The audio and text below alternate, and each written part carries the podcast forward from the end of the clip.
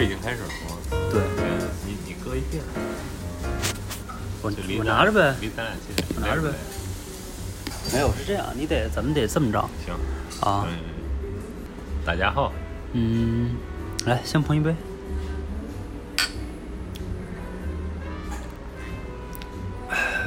抄袭微信访谈，我这我这个叫什么来着？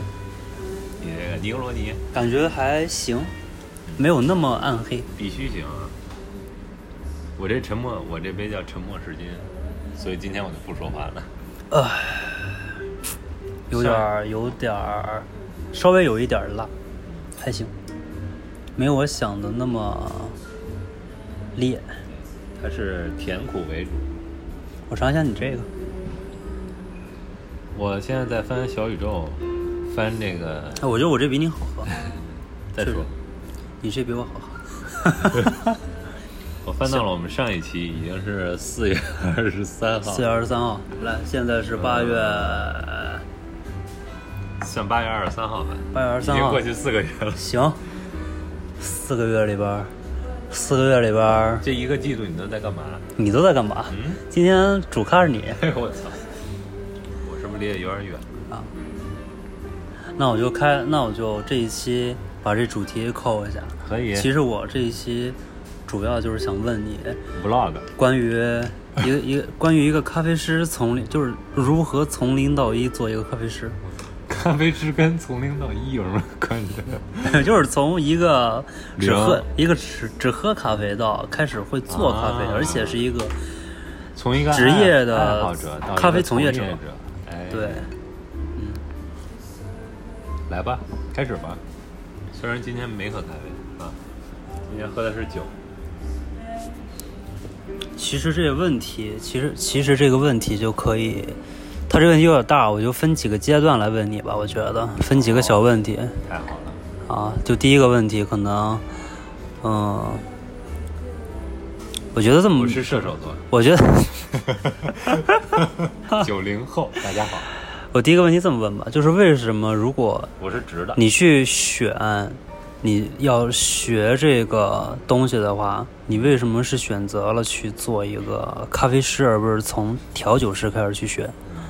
对，这是我第一个问题。这什么问题？这他妈俩俩职业。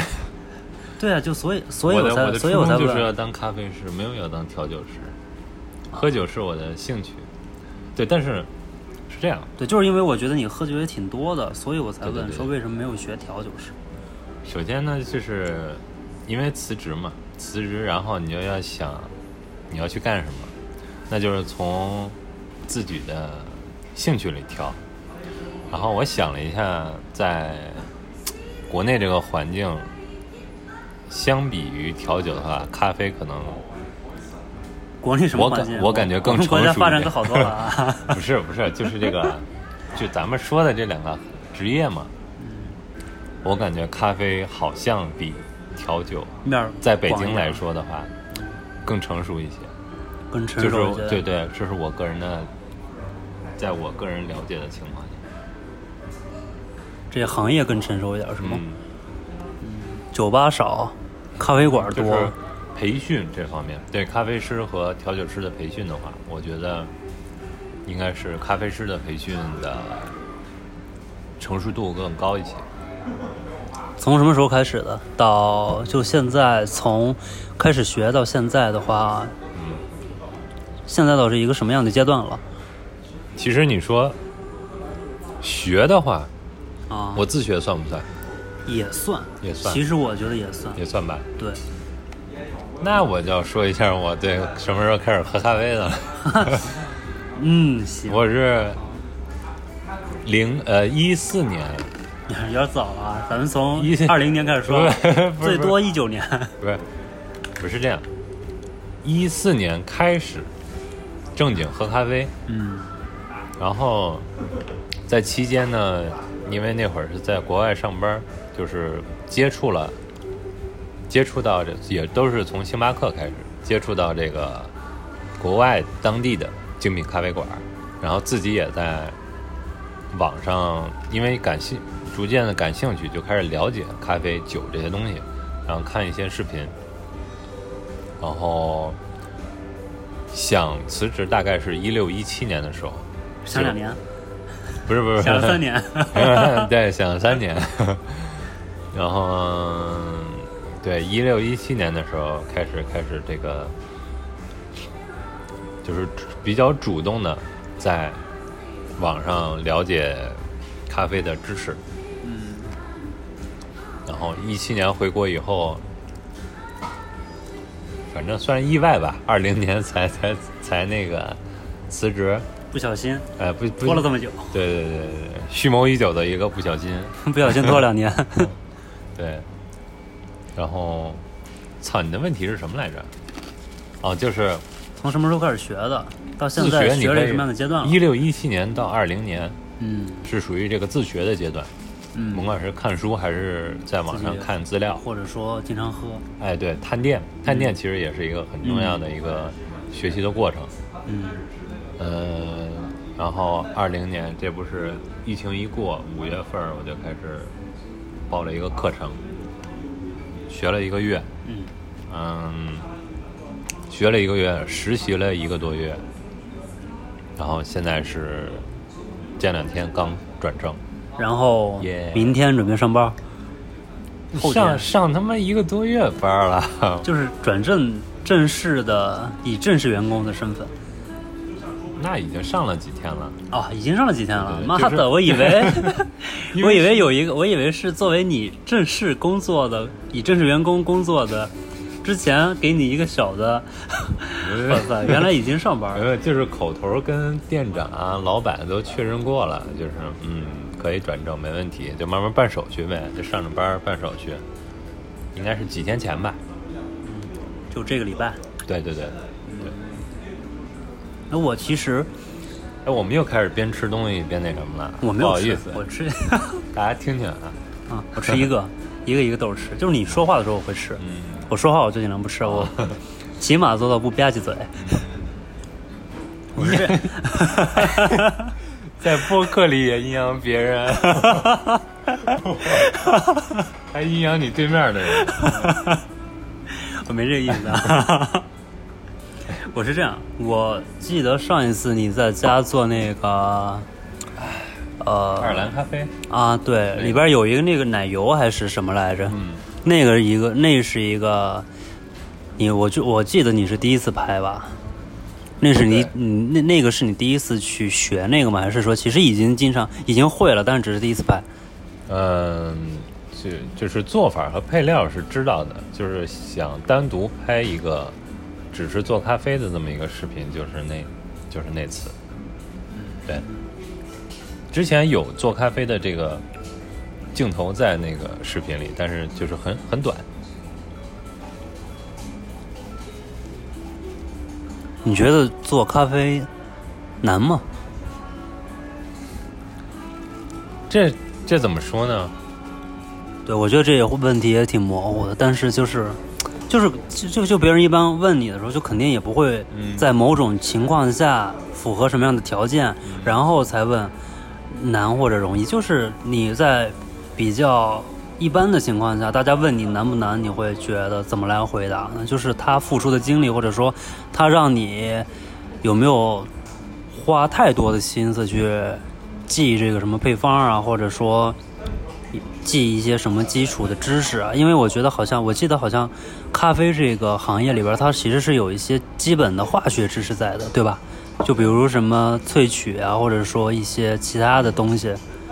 我是从就大对，就大概这个意思。配方的话，它就不涉及到难不难的问题，它就是一个都是现成的。不是，就是你你你下功夫，你把配方都背了，啊、它就不是一个难的事儿了，它它它就是一个用用功的事儿。真的是得背。对，但是这个知识吧，怎么说呢？就我觉得一个咖啡师，一个好的咖啡师，他能用你自己学到的知识，然后根据客人的口味，冲煮出适合这个客人的，嗯，一杯咖啡。这是一个有难度的东西，我觉得。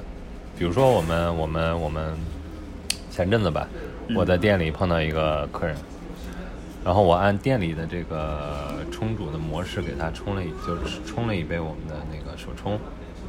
后来他看他那个表情，就跟他聊，他说有点淡，他是什么表情？皱眉头。就是他他他他自己在那嘀咕。他说：“哎，然后我我怎么这么淡？”对对对，我们在吧台里就跟他聊嘛，啊，然后我就问他，他说比之前在店里喝到的淡。你们店，嗯，对。嗯，然后我说 OK，因为其实我们店的这个比例已经，其实比在家冲的比例，一般人的那个口味要再重一点了。我说 OK，然后我就你就用自己的知识，你问他，他觉得缺哪哪一种？他缺的是风味儿，缺的是醇厚度，缺的是哪一段的风味？然后你根据你自己的知识，你通过调整一些冲煮车的变量，来满足他的要求，然后再又给他重新上了一杯以后，他觉得嗯 OK，这个味儿是对的，是他他他熟悉的味道。嗯，我觉得这个东西是是不能说很难，但是是有一定难度的，需要你对咖啡知识的积累，然后运用，还有你对客人的了解。这样的客人多吗？我觉得应该一百个里边有一个吧。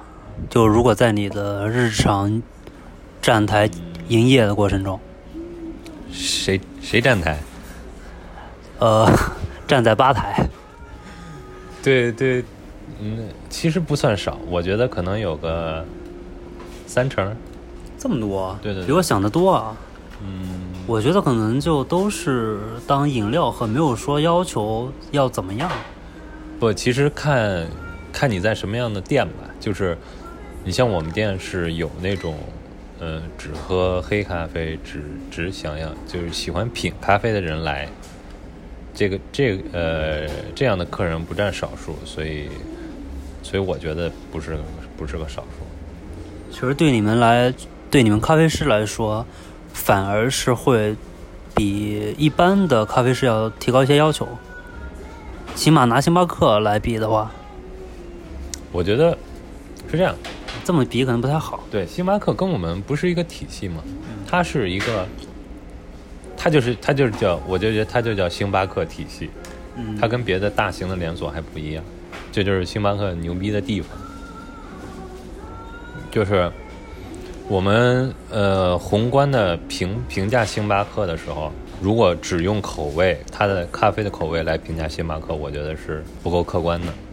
嗯，嗯，星巴克在很多别的店铺的运营层面，我觉得是值得很多咖啡从业者学习的。所以它星巴克，你星巴克的员工也不叫普通的咖啡店员吧？你这在实习和学习的过程中，就实习的经实习的过程中有没有遇到一些比较有趣的客人？你还有一些印象吗？就除了这个说手冲比较淡，然后让你觉得你能记得住他，会遇到一些比较有意思的客人吗？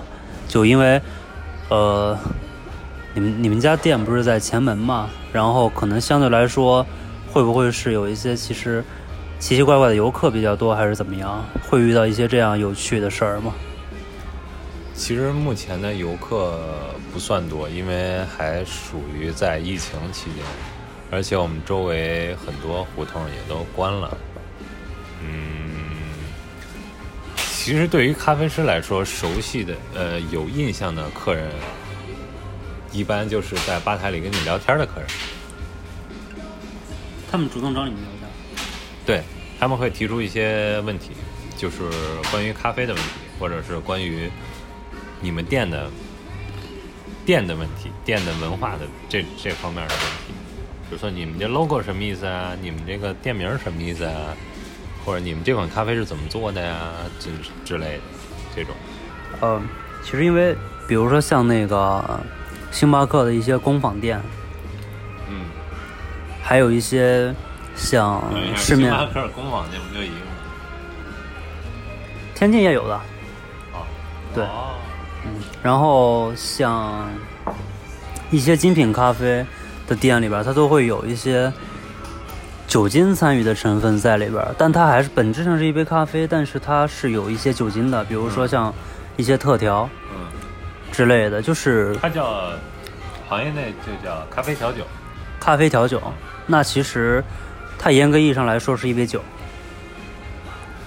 呃，这随便嘛，我觉得就叫，就直接叫咖啡调酒就可以了。对，但是它在你呃开店的话，好像在呃就是监督局那块儿、食药监那块儿，好像你带酒的话算一种别的饮品，好像是啊，这方面我还不太了解。哦，是是从这个维度去考虑的哦。带不带酒的话，哦其实其实我是觉得，呃，就好像我觉得好像咖啡，就比比如说像拿铁、像美式、像手冲，我觉得好像就咖啡往后发展，就总要和酒联名来做东西，或者咖啡和一些比如说水果，或者说一些饮料，比如说像气泡美式，这段咱们不要录了吧，太吵了。现在我们在一个施工的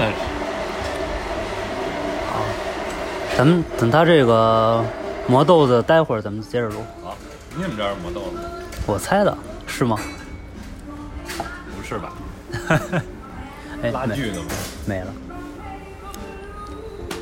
对，连接着我刚才那个说，我就是其实我是想，我是发现好像咖啡它发展到最后，它的出路就是咖啡联合酒精，咖啡联合饮料，像什么呃像气泡水啊，或者说像可乐这种。你是怎么看这个的？就我好像觉得咖啡往高级了去发展，就是这种方向。你会有这种感觉吗？就比如说一个，呃，在星巴克工坊店里边的一杯带咖啡调酒的一杯特调，比如说它可以卖到一杯六十八，但是你一杯豆子特别特别好的手冲，或者说，呃，就像比如说最近很红的冰博客，它其实也就三十八，对吧？这个价格你是怎么去？你是怎么看这个的？是这样，咖啡馆卖酒最重要的原因是，很多人他晚上喝不了咖啡，那咖啡馆晚上就卖不出去钱，所以你带酒，你晚上就能接着营业，是这个原因。然后你说的是带水果的话，带果汁儿的这种叫嗯创意饮品。其实每个店之间，创意饮品是你是你自己的辨识度所在。就是说你，比如说有两家店卖的都是美式、拿铁，包括现在冰博客。你说你你的，比如说你的浓缩比它好喝十分，你的拉花比它好看二十分，客人是记不住你的。只有你今天你卖一荷包蛋拿铁，啊，明天你卖你卖 dirty，dirty 就是特别明显的一个例子，就是据我所知，应该是在在咱们国内大陆出现的这个 dirty 的这个说法，就是你第一个卖 dirty 的人，那家店一定会被大家记住，然后或者说你去喝了你的第一杯 dirty，你一定会记住你喝 dirty 那家店，就是第一次喝 dirty 的那家店，这是他自己的辨识度所在，就是创意饮品这块的。就是这是这是两个概念，然后我觉得这俩都不涉及到咖啡发展的一个路径的问题，就是因为反正我是预测不到这个咖啡会放往哪个方向发展，嗯，因为你看这个三波浪潮，从这个呃速溶到嗯哦，从速溶到这个。呃，连锁连锁咖啡，星巴克这些，再到第三波这个精品咖啡浪潮，它应该还是根据这个，说白了就是根据市场、跟经济、跟老百姓的这个生活方式有关吧，就是它是一个互相影响的过程，就是大家喝惯了一个东西以后。经济发展了，然后大家都有钱了，大家在追求更高上更上层的一些东西，就是开始精品化你的吃喝方面的东西了。然后至于第四波会发展成什么样，我我反正我我是想不出来。本来我觉得这问题是想往比较随意的那种那个路子走的，你直接给我来了个四波浪潮，没有想没有没有想到这个路子。这个，但是你问的是一个咖啡未来发展方向的问题，这就是一个严肃的，这是一个严肃的问题。对，我忽然觉得好像学咖啡与没学咖啡之前对待这个问题的严肃性果然不同。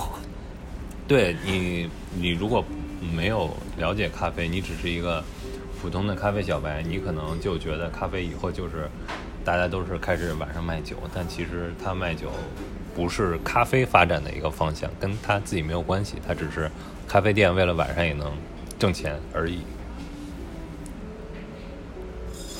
嗯，而且而且，创意饮品这块，咖啡调酒或者是咖啡带果汁、咖啡和茶这些的创意饮品，它是任何做饮品或者是就是餐饮的呃行业的店家他自己应该有的一个辨识度。就是你为什么今天去？你今天为什么要去 Shake Shack 吃？那是因为他家的汉堡跟别家不一样，对吧？我其实不是，我就是觉得刚开店，就是我就是想去凑热闹。你他妈就是闲。对，比如说，为什么你就要去这家店吃他的拉面？你为什么要去那家店喝他的拿铁？一定是他的同一款产品跟别的家有不一样的地方，或者说他家有自己独有的。比如说 Dirty 刚出来，A 咖啡馆有 Dirty，B、C、D 都没有，那你肯定就大家都来 A A 喝。这是这是这个问题所在。说回你那个学咖啡的过程吧，我觉得你可以聊的地方在于说，学的过程中会涉及到涉及到一些哪些课程？就你如果要成为一个职业的咖啡师，要学哪些课程？要具备哪些素质？或者说，呃，作为一个咖啡师，你对你的考验在哪些方面？就你是需要去为了这个咖啡师要做哪些方面努力的？而且他这些素质是你从原来没有具备的。你明白我想问什么吗？明白。嗯，一个就是就是大概的咖啡师是课程应该是一个什么样的，对还有咖啡师应该具有的素质是什么样的，对吧？两个问题。课程的话，大家可以私信我，我来 我来把我们的那个微博发给大家，好吧？大家自己报名。是这样的，就是课表肯定不会透露，但是大概的，如果你在咖啡馆学，大概的课程，就是就是，其实大家都能想到嘛。你咖啡店里出品什么东西都是你要学的，浓缩咖啡、奶咖，是吧？拉花儿、手冲，还有你们店里的创意饮品，上饮品。对，学就是这些，然后再加上实操和理论嘛，理论会也会教你烘焙，然后烘焙可能会单独批出一块来，有单独教烘焙的机构。呃，大概就是这些吧，就是涉及到咖啡所有的理论知识、实操知识都会教你。然后，咖啡师如果具有应该具有的素质的话，其实我觉得就是和呃正普通的服务业人员应该有的素质是一样的。哇，这个高度上来了。对啊，这你咖啡馆是服务行业嘛，就是你跟一般的饭馆的服务员应该有一样的素质。当然，大部分的呃餐馆的服务员是嗯算及及格吧，不呃不是跟做不做东西没关系，就是我我想说，其实就是服务意识。嗯，其实这个东西在国内来看，嗯，其实能及格的店也不多。我觉得不会超过一半的店有所谓的服务行业的服务意识。这很简单，就是如果说服务意识是什么的话，大家想想日本。如果你去过日本的话，如果你对日本略有了解的话，你就知道他们的服务意识是什么。当然，他们他们的服务在我看来是有一点过的，就是不至于到那个份儿上。哎，其实我这个我想到一点，就是我记得说过这个，我记得有一次我去那个不是日本是韩国，就是去是去 Blue Bottle 喝、啊。喝咖啡的时候，那不还是日企吗？啊，对对对对对对对，呃，去喝咖啡的时候，我是在我是我是喝了一杯那个冰美式嘛，嗯，然后啊你还能喝什么？然后然后我记得是，呃，因为我们一开始是准备说，嗯，拿着走的，嗯但是点完之后，我们就在店里边停留了一会儿，就坐了一会儿，然后我就，然后那个店员就上来问我说，就问我们说是不是会留在店里，然后我们说是，然后，呃，人家就说执意要把我的那个冰美式的那个塑料杯子给我放到一个玻璃杯子里，我说不用，但是说他说他是就是。呃，当时因为说的英文嘛，我也不太懂，就是大概意思就是说，好像是必须在店里边喝的话，他们只接受玻璃杯子，啊里边冰美式加就是美式加冰块，然后吸管也给你，还是给你放进去，但是不接受塑料杯子在那个店里边。就是我不清楚这个是为什么，然后但是我发现他们确实整个的整个的。呃，坐区就是有一些座位的区域，几乎都是没有那种塑料杯子在的，都是玻璃杯子。对对对，就这个，我觉得我不知道是不是他们的服务的一种，会让你的就是要求让你的服务在店里边的体验会好一些，还是怎么样？但是我觉得，当时我觉得还挺纳闷的，就是为什么有一这种有一种这种刻意的要求？嗯，我觉得应该有它的道理吧。这个其实这种要求的来说，一一般是店家对自己形象的管理，我是我是这样理解的，就是如果你是一个堂食的客人，你一定要用堂食的器具，别人进来的时候不会看到所谓的一些乱象，有人摆着塑料的器具，有人摆着玻璃的器具，就是对他们的形象是一种是一种维护。其实不是，呃，不是在服务你吧？哦，可以说是在服务你，但我觉得更多是对他们自己品牌树立的一个一个形式。就像就像日本有的有一个咖啡馆吧，就是它，呃，只你进去只能喝咖啡，不能上网，不能聊天儿半个小时之内开始轰人。就你不能待超过半个小时，你不能跟你朋友聊天，你不能在那儿，呃呃看剧，你不能在那儿做？做做做 keynote，我觉得好，我觉得好适合我。对，就是你在那儿享用完我们这一杯咖啡，半个小时足以足以，你就走，不要耽误别人的客人来享受咖啡。你，这个规矩明显是不是服务你客人的嘛，对吧？他是对他自己品牌的一种一种一种一种塑造吧，他们自己的风格，这个店自己的脾气就是这样。如果在原来的话，我会呼吁大家去去多尝试黑咖啡，多尝试精品咖啡，多尝试呃优秀的咖啡师精心为你在店里冲煮出来的一杯咖啡。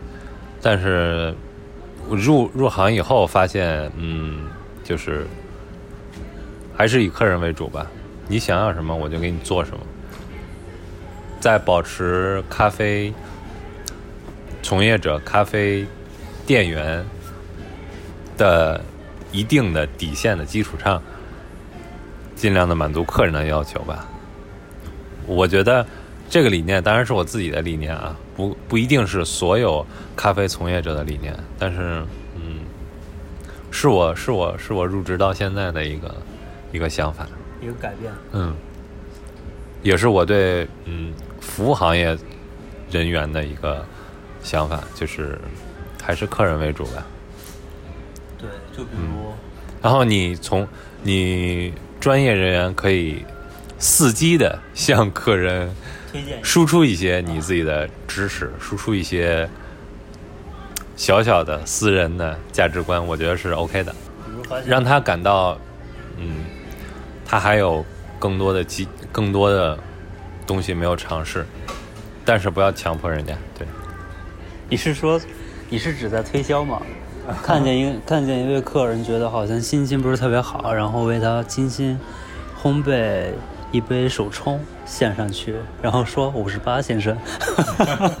哦，所以我所以现在终于我可以大胆的喝我的冰美式了。是是是，不过换以前的话会推荐我喝奶咖。主播大人就还是放弃冰美式吧，你已经不能再喝冰美式了。所以我们下期是聊酒吗？其实可以，但我觉得，但是认识的人里没人懂酒呀。但我我觉得其实我聊酒的话我不太懂，对呀、对，我也不懂酒，很不懂，就一点儿不懂。就是光爱喝没哎。但是是这样的，我听过别别的某个我喜欢的播客聊过几期关于酒的问题，就是完全抛开了这个懂不懂？哎，对，完全完全抛开了酒的知识，或者说仅以你自己拥有的，你甚至都不知道正确与否的知识来聊，还有大家喝酒的经历。我觉得这个，比如说你醉酒的经历，还有你喝酒时候碰到有趣的事儿，这是不是可以嗯，这个？这聊的可就是文化了。对啊、你有我觉得这个东西应该比，相比于比这期聊的这种东西更加轻松哎。那你聊一下北京的咖啡文化吧？你觉得北京有咖啡文化吗？北京啊，嗯，我觉得我现在聊不了，因为我觉得还是要深入行业以后，这个其实是一个，哎呀，是一个是一个契机，是一个选择问题。对不起啊，我又吃着东西说话了。其实选择当咖啡师不是我一个特别主动的去选的一个一个一个一个事儿，只是因为我只我是想辞职，然后我在前几年的工作中觉得，人不应该干自己不想干的事儿，就是你破釜沉舟也应该干自己哪怕只感兴趣一点的事事儿。OK，那我就从我自己感兴趣的事儿里边挑，做饭、咖啡、酒、vlog，是吧？这些东西，嗯我觉得，嗯，靠培训靠谱的，市场相对较好的，然后机会更多的，然后对自己，嗯。啊，是就是根据我自己的性格来判断，更适合我自己的，呃，我觉得是咖啡师，然后其他的我排除了，其实是其辞职是一个契机，然后我选择了咖啡师，我这是一个这个排除吧，嗯，排除法下使然，不然如果我从事一个还凑合的工作，按我以前的性格可能不会辞职，但是我其实正因为干的之前干的那些活儿，让我越来越不断的否定自己之前的想法、之前的价值观。之前我我工作第二年还在说，我五十岁就要退休，在家提笼遛鸟。我是这样一个人，直到工作了三年四年以后，觉得不行，人就是应该折腾一点吧。跟年龄没有关系，跟你的人生的状态没有关系，还是折腾折腾，不要怕累，不要怕没钱，嗯，就是这样。哎，怎么怎么有一种给他们上高度了，给他们大四的做这个？讲座。对对对对对，不是啊，不是搞成功学这块的，嗯，忽然是感觉忽然有就一个这还新的专业 咖啡学来来招生的。没有没有，感感觉跟他妈的那个系辅导员职业规划特傻逼。对不起啊，对不起，如果谁刚才觉得我就是谁刚才流泪了？谁刚才听出了爹味儿，请在留言那个评论里骂我，好吗？骂我就好，好吧？骂呃骂你骂你的，但是我对对对，但是我说的都是都是都是真的，啊，就是还就是操人还是他妈的造一点比较好，爹味儿。对，别他妈当青蛙。那我就不说什么爹味儿十足的结尾了。这样吧，适合 这样吧，你推荐你推荐两款，或者你推荐两款，就是你在这个夏天发现，呃，就你之前没有发现的，还比较好喝的一些咖啡的配方。哎呦，不一定你店里的，我先推荐一款吧，就是这个冰博客，大家都知道了。我推荐的原因是这样的啊，我是一个不喝奶咖的人，然后我在前些年越来越发现自己是一个乳糖不耐受的人，就是喝完了容易打嗝、恶心、反胃，然后我就尝试了呃一些冰博客的牛奶，尤其是做 dirty，嗯、我觉得冰博客这个东西不是一个智商税，虽然从做法上看它可能有一些浪费，但是它出品出来的东西，我觉得是，呃，如果你是一个喝奶咖的人，你值得去尝试的东西，它也没有比普通的奶咖贵多少。连我一个不喝奶的人都觉得冰博客值得尝试，冰博客就做任何奶咖，我觉得是 OK 的，dirty 更好。然后再推荐一个的话，我发现最近很多咖啡馆都用椰子的元素，但是用什么不一定，有用椰奶的，然后有用椰子水的，有用椰子果蓉、果酱这个方面的。我觉得其实配奶咖和黑咖啡椰子的味道都还挺配的，就是，但是我也在工作的过程中发现有很多的客人是不喜欢椰子味儿的，就比如说你，就是我不喜欢。任何椰子的元素都不喜欢。呃，当然这这这占很大的一部分。都不喜欢。我操，怎么拉踩这个隔壁的 隔壁的商家呢？我们在三里屯啊，他说的是谁，大家都知道。